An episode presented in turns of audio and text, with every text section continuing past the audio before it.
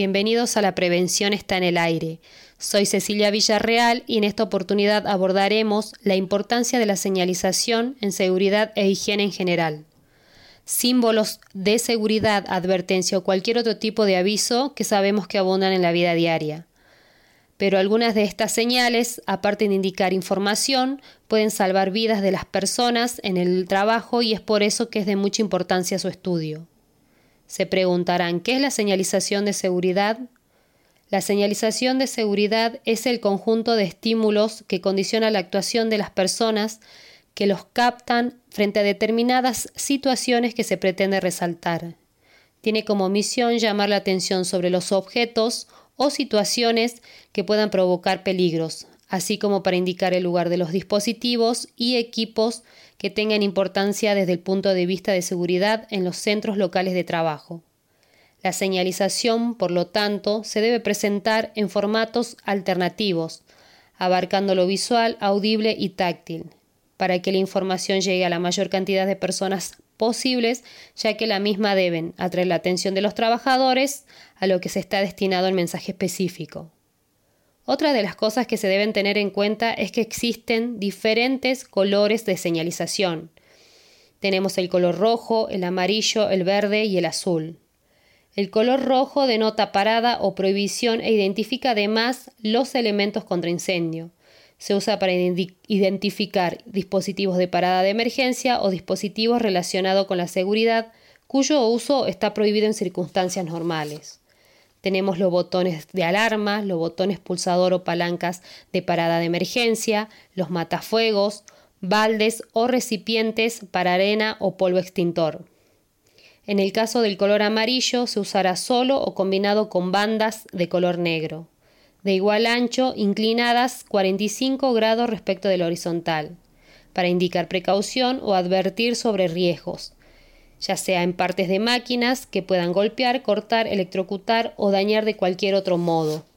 También los encontraremos en desniveles que puedan originar caídas y en barreras o vallas, en barandas, pilares y postes.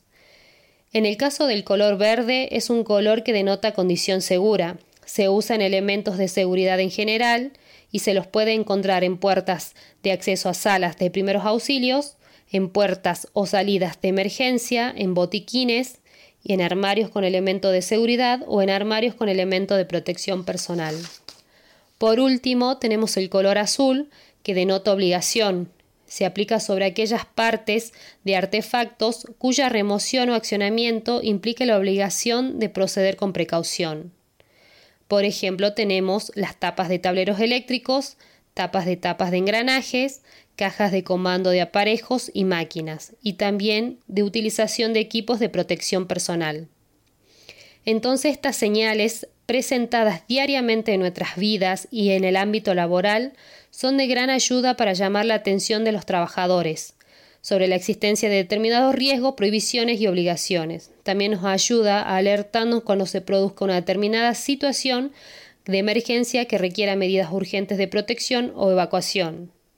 También facilitan la localización e identificación de determinados medios o instalaciones de protección, evacuación, emergencia y primeros auxilios. Ayuda también a orientar o guiar a los trabajadores que realicen determinadas maniobras peligrosas, atraer la atención del usuario y saber qué hacer en cada caso concreto. Por esto, la señalización es una técnica enormemente rentable, ya que con pocos recursos económicos es capaz de proporcionar una información muy precisa.